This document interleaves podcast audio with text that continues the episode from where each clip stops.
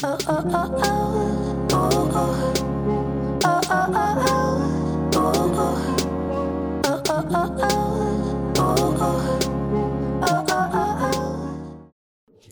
大家好，我是凯利哥。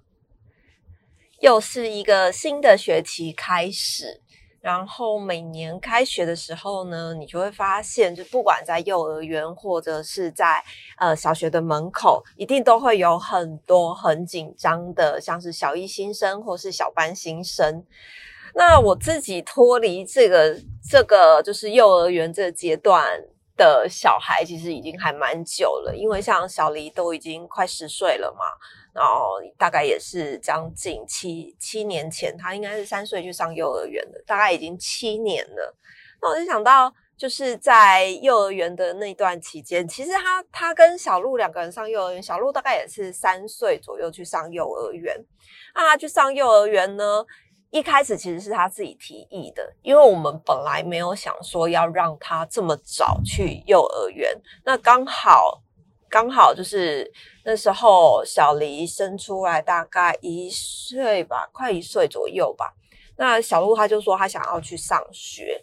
那当时我们就想说，因为我们家是住在比较山上的地方，我们就想说，那可能就是找一个家里面附近，不要 那时候还是想说，就是找最近的就好了。我就先带他去参观。那最近的幼儿园是连一个红绿灯都不用过，就。真的很近，开车大概五分钟就到了，很近。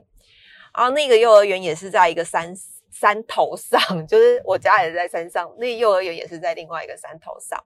带小鹿就先打电话嘛，然后就打电话去，然后就预约参观。那幼儿园就是很小，因为是在山上，所以大概满额收，满额编制大概就是六十个学生，多的也没办法收。然后后来小鹿就去参观。那时候，那时候一个一位老师吧，一位老师出来接待我们，他就跟我们讲说：“哎，我们幼儿园啊，没有回家作业啊。”然后想说：“好，没有回家作业，来了，决定来了。”就，但是你知道幼儿园有什么回家作业？后来我才发现真的有哎，原来是我真的想的太天真了。然后那小鹿就去就去这个幼儿园上课。后来我就发现这个幼儿园真的是一个宝，完全是一个。大宝藏库，为什么？因为它是在山上，所以呢，它的很资源就算是很丰富的资源，占地也很大。然后你的学生只有六十个人而已，你就你看哦，幼幼班、小班、中班、大班四个班级，满额六十个人。哦，如果如果就是，我觉得还是没有办法。多收学生，因为在山上，老师根本也没有什么办法征收到太多。通常在那边的老师都是服务还蛮久的老师。那你知道这个幼儿园，我就觉得它真的非常的棒，它是。在山上嘛，等于说它的占地很大。那因为地利之便，所以老师有的时候就是常常会带他们在外面玩。我那时候印象很深刻，是我每次去接小孩的时候，去接小鹿的时候，他身上永远都是脏兮兮的，就是都会备一套衣服在学校。那有的时候另外一套衣服也弄脏了。他们永远老师都是带着他们在外面玩，像是。以前小时候，我记得我很常画那个粉笔画，在瓦公家的院子画，用粉笔画在院子的地板上。那你在都市的孩子，其实真的很少有这样的机会，可以用粉笔在地板上面涂鸦。那因为就是幼儿园的腹地很大，加上也偏僻，所以几乎一整片很大的 水泥地，他们都可以在那边。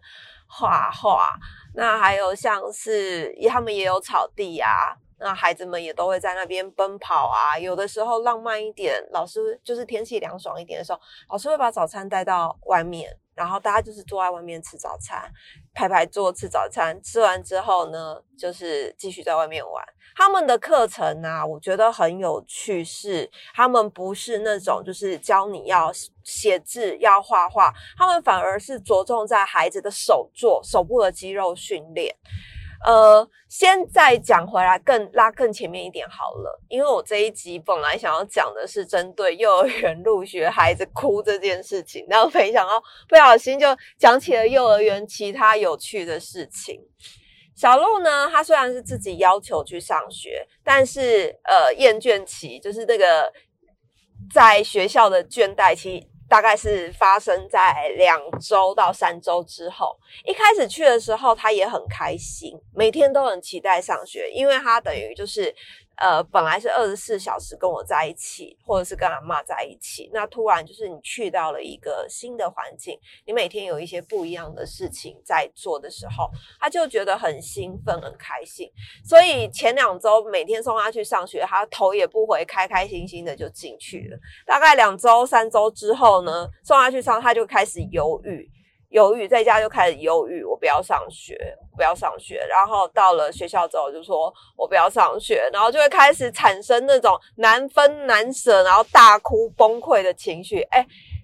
会成两周哎，很多小孩啊，一开始前面一两天都爱哭，一两个礼拜都爱哭的时候，我就心想说，还好我的孩子没有这样，在门口给我十八相送，然后哭的乱七八糟的。结果没想到他的那个甜蜜期是在两周，然后之后倦怠起来了，也开始一样，别人都哭完了，他才哭。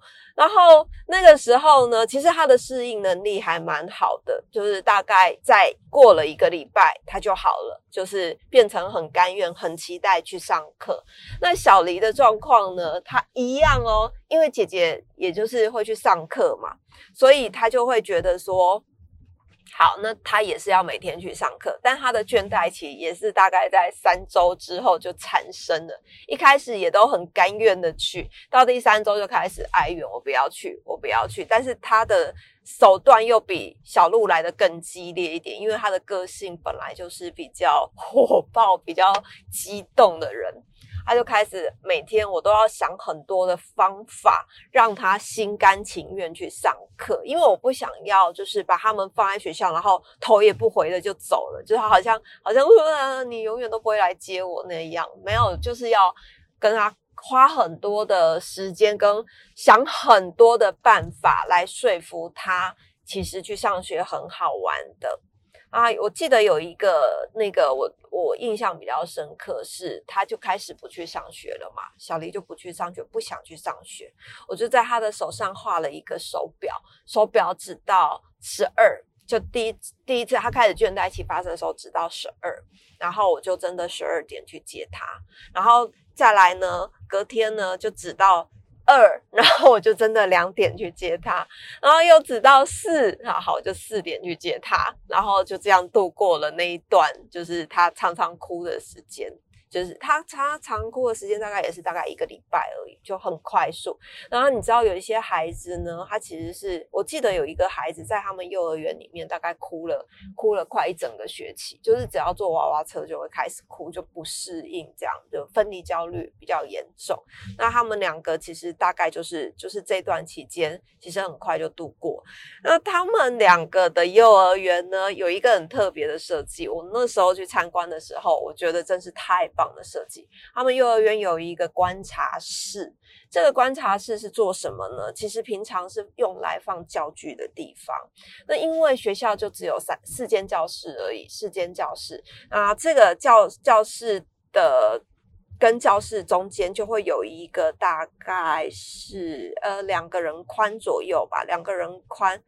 左右的一个小小窄窄的空间，可是细细长长，它就在两间教室的中间。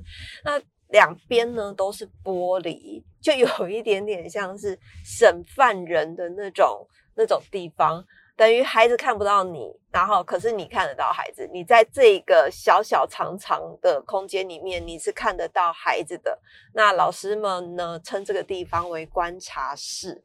我当时候去参观幼儿园的时候，我就觉得这个观察室设计真的太棒了，尤其是我这么。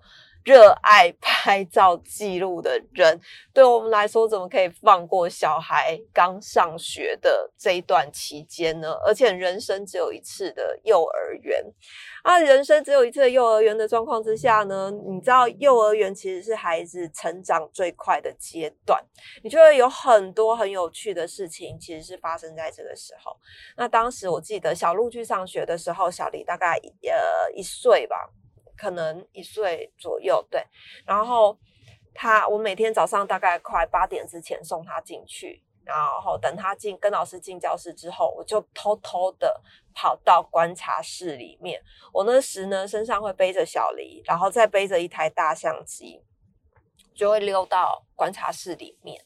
然后在那里面呢，你就会看到一边两边的教室嘛。那刚开学就会有很多爸爸妈妈挤在里面。那 然后那些爸爸妈妈大概就是来第一天而已，那第二天就就走了，就可能稍微观察一下小孩的状况。然后第二天之后就剩我，哎，你知道我在观察室待了多久吗？四个礼拜。小鹿那个时候我待了四个礼拜，从他开始的甜蜜期，每天都很开心领早餐，然后吃早餐干嘛？跟老师聊天。到了第二。第二、第三个礼拜之后开始哭啊！我也是在观察室里面看着他吃着早餐，然后眼泪就掉下来，然后跟老师说想回家等等。那老师就会跟他说：“那你去帮小老师，你可以帮老师去泡一杯咖啡吗？什么的，就是只分解他的注意力。”所以当时啊，我真的每天都去拍照，然后我就觉得天啊，好有趣哦！我每天去拍照，我每天回来写一篇文章，就是关于他上学第一天、第二天，连续写四周。后来呢？你知道，就是第一胎总是比较新鲜嘛，比较新奇嘛，而且我都还常背着小黎这样子。然后小黎有的时候突然醒来，我都很怕他大哭，所以基本上我都是安抚他睡觉。他在我的就是背巾里面睡觉的时候，我就可以疯狂的拍小鹿，然后拍小鹿，然后这个一整个月的期间我都没有被发现哦，就是我偷偷的拍完，然后大概都是待一个小时左右，就是从八点。哎，他幼儿园是八点吗？没有，九点，他都九点上课，所以我都九点拍到十点，然后再回家，就偷偷的离开那个观察室再回家。到了小黎的时候呢，因为我身上已经没有 小孩了嘛，小小鹿也去上小一了。小黎就进去进去观察室里面上课，我一样，我就想说啊，小鹿我都待了一个月了，不可以厚此薄彼，不可以偏心，所以小黎我也得待一个月。那这一个月里面呢，好，我就一样哦，照常拍照。哎，你知道这小小姐就是 真的很很有趣啊。是吃早餐嘛，然后看他排队啊，因为你在家里面，你也没有过这样子，看过自己小孩这样，就觉得很有趣。结果他们吃早餐之前，教室里面就有洗手台，还要洗手。那洗手台的地方刚好就是因为孩子的洗手台很矮，那洗手台的地方正好正对着观察室。那有的时候你会发现，因为我通常都是把我的相机，我相机又带长镜头。相机是贴着那个观察室的玻璃，那观察室玻璃呢？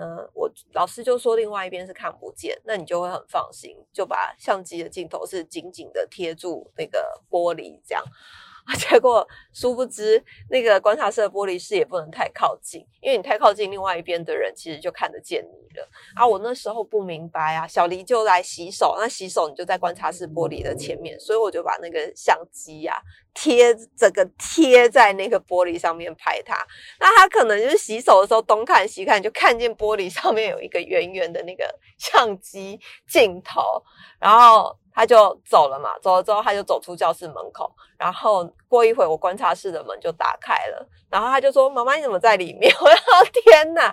我跟他说：“哦，没有，我要走了。”这样子，我就被他发现，而且这一个月的期间，小鹿从来都没有发现我，小黎大概发现我两三次，因为他可能后来就会发现，哎，妈妈时不时的，就是只要发现那个玻璃有异状，就是就是我在在那个地方拍照，然后一样啊，我也是每天拍照，每天回家，然后写文章。记录他们刚开始人生上学第一第一个月的所有的事情。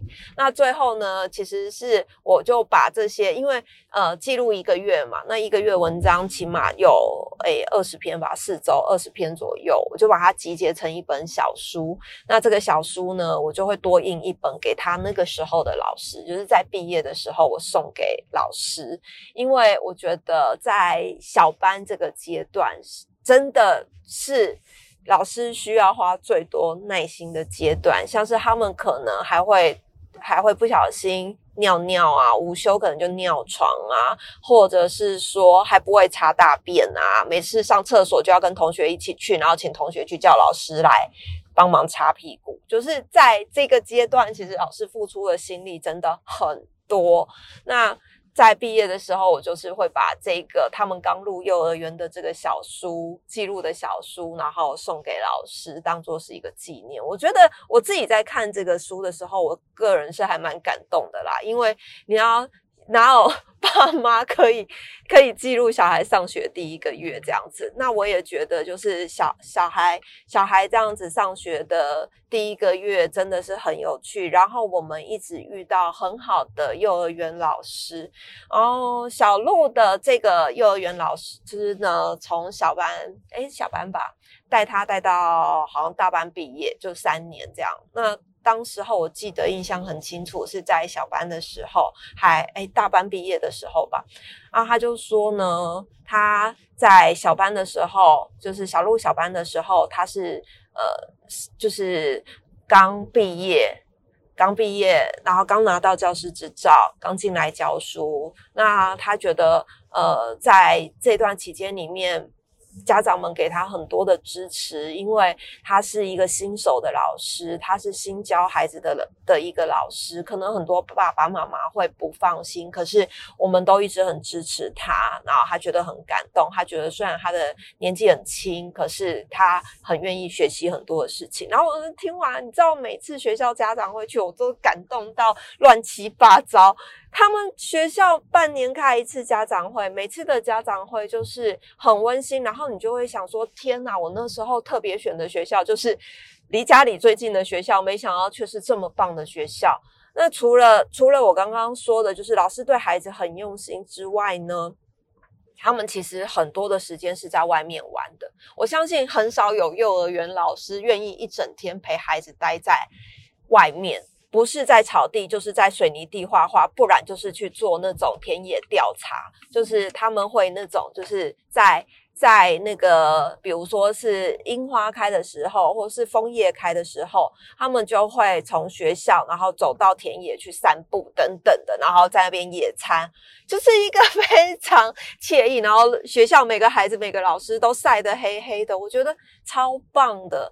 啊，在毕业的时候呢，其实我那时候很记得有一段话是在老师的那个 PowerPoint 上面，他就说呢，呃，我离开了这个学校。然后，呃，蓝蓝的天空，那绿绿的草地，我记得我在这里奔跑，然后看着什么飞机飞过之类。我的天哪，啊，好吧，从小路啊，在小小小班的时候，我就一直很害怕毕业典礼的那一天。我跟你讲，毕业典礼那一天真的是哭不停，太恐怖了，因为你会想到说，我要离开，我孩子要离开这么好的学校，这么好的环境，我觉得。那那个幼儿园是他人生里面最快乐的一段时间，然后反过来看呐，因为他们在幼儿园里面真的每天都爱玩。那你说他在幼儿园里面学学注音符号吗？没有。学写字吗？没有。他们唯一是学画自己的名字，因为他们没有教写字。老师们觉得说，在幼儿园的阶段，其实你应该要做很多的手部。手部肌肉训练，虽然他们做很多的劳作。那你看小鹿、小黎他们到现在小学了，一个已经国一了，一个已经小小四。他们对于创作这方面，他们会很有想法，然后他们也会思考很多的问题。我觉得在。幼儿园的阶段，其实都是启发他们这些日后会发问问题、会思考问题，然后会很多的手做问题、解决问题这件事情，其实都是在幼儿园被建立起来的。那反过来就是，那时候我写了很多幼儿园的文章，可是我没有办法透露。他们两个人的幼儿园，那也是一方面基于保护我的隐私，二方面是保护孩子的安全。那就会有一些读者说：“哦，那你小孩都毕业了，你是不是可以说一下那幼儿园？”当然不行，因为那幼儿园真的满收六十个人，到后来根本进不去，就是你要好几年前就要去排队。那我当时完全就是误打误撞，那时候幼儿园还没有很红，没想到后来变得很红。小鹿跟小黎他们的同学每天几乎都是坐一个小时的娃娃车。大概只有我们家是五分钟就到了，就是很近啊。就会很多读者啊，很多妈妈啊，在找幼那个孩子幼儿园的时候，就会问我说：“哎，那你那个是什么什么体系？是什么蒙特梭利还是什么华德福吗？”我说没有，哎，他们就是自己一个体系，快乐体系，就是他们真的什么体系都不是。但我觉得不管你是什么体系，好了，我个人是没有没有一定要孩子们去走什么体体系的幼儿园，因为我知道幼儿园真的分很多种。那我没有要我的孩子一定要去什么体系的幼儿园，反而是我觉得那个环境里面，很多妈妈她那时候问我说怎么挑幼儿园，我说最好的方式就是你把你的孩子带去看你的孩子喜不喜欢那个空间，因为要待在那个地方的人是他，不是你。你可能看了哦什么硬体设备很好，软体设备很好，但你的小孩不喜欢啊。或许你小孩在意的根本不是硬体、软体设备，就是。待在那里的人是他嘛？那很多妈妈说：“哎，我帮他选了一个很棒的学校，可是他每天去上课好像没有很开心。”对啊，因为如就像我们如果选择了一个公司，然后那个公司不是你每天待着七八个小时，然后都不是你很喜欢的，你当然不会开心啊。那我就觉得好，那这样的话，其实你把你的孩子带到那个地方去。去直接去看看那个幼儿园的环境，其实他会比你更清楚他适不适合这个环境。那那个时候。呃，在毕业典礼上面的时候呢，我记得老师有一段话，我印象很深刻。他是说呢，他是引用一个，我记得好像德国学家还是什么，我的文章里面有写，但是因为太久没有翻出来看，有一点忘记了。意思就是这个德国的学家他说，在幼儿园其实是人生最重要、最重要的阶段，在这里呢，我们学会了怎么跟别人分享，怎么注重礼貌，怎么学会一切生活日常的琐事。那在幼儿园的阶段呢，这些都是我们最重要的学习，而不是而不是急着要写字，急着要呃学习更多什么英文啊等等等的这样。那后来我才知道，就是呃，现在很多的幼儿园呐，他们都不是呃，像拿我拿我拿我。周围朋友的例子来讲好了，他们家的幼儿园小朋友小班，从小班开始就有回家作业。然后这回家作业呢，除了写注音符号、写自己名字之外呢，还有英文作业。所以我想说，啊，为什么为什么每天回家都要写作业？写作业不就是小学之后要写一辈子的作业吗？为什么急着在幼儿园就写这件事？那他们就会觉得，啊，我们就是要精英教育啊，我们不能输在起跑点上面呐。那我觉。觉得每个爸妈都有不一样的想法啦，所以其实其实你要怎么让你的孩子度过人生里面第一个上学的阶段，我觉得也还蛮重要的。那幼儿园的事情呢，其实真的很多很有趣。我把文章再翻出来看一下之后呢，再继续跟大家分享小鹿小黎在幼儿园的阶段到底都在玩些什么。好，以上今天跟大家分享到这边，下次见，拜拜。